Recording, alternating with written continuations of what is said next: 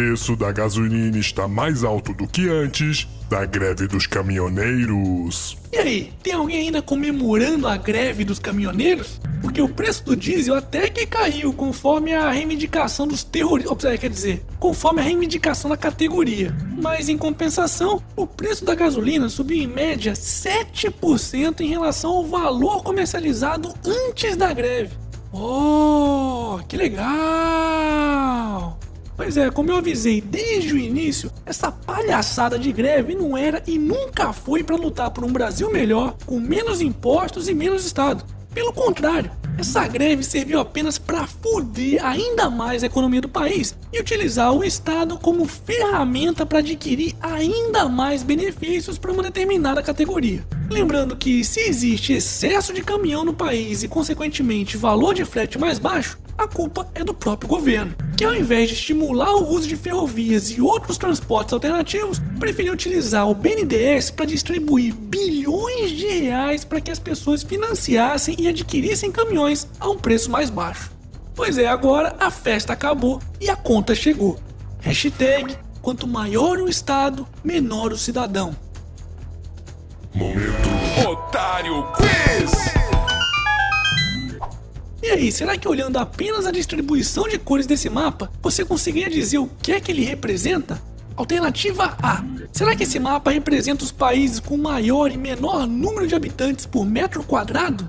Alternativa B. Países com as maiores e menores taxas de inflação do mundo? Alternativa C. O produto interno bruto, ou seja, a riqueza de cada país? Alternativa D. Os países com as maiores e menores taxas de assassinatos com armas de fogo?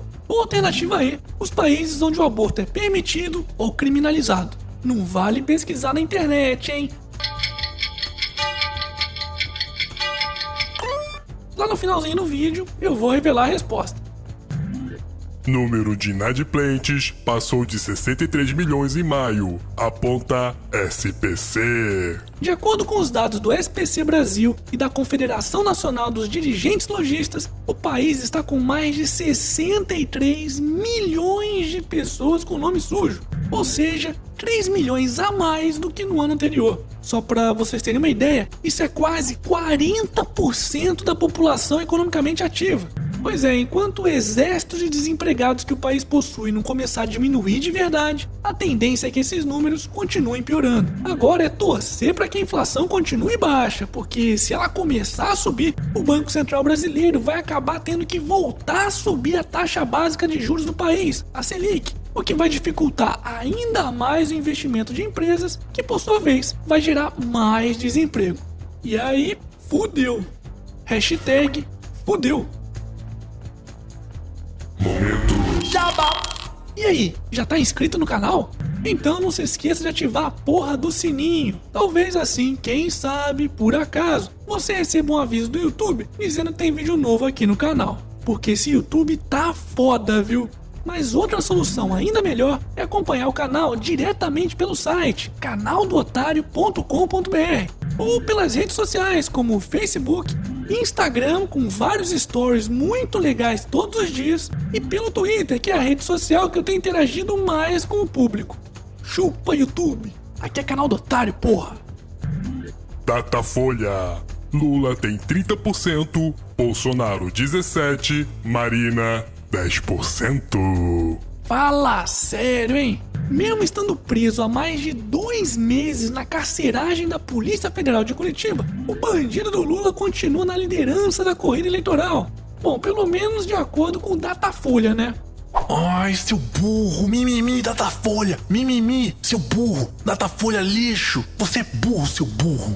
Calma, filha da puta! Porque do jeito que o brasileiro é, eu não duvido nada que essa pesquisa realmente esteja correta. Afinal de contas, mesmo sem levar Lula em consideração, o segundo colocado continua sendo Jair Bolsonaro com 17%, seguido por Marina Silva com 10% e Geraldo Alckmin e Ciro Gomes, ambos com 6%.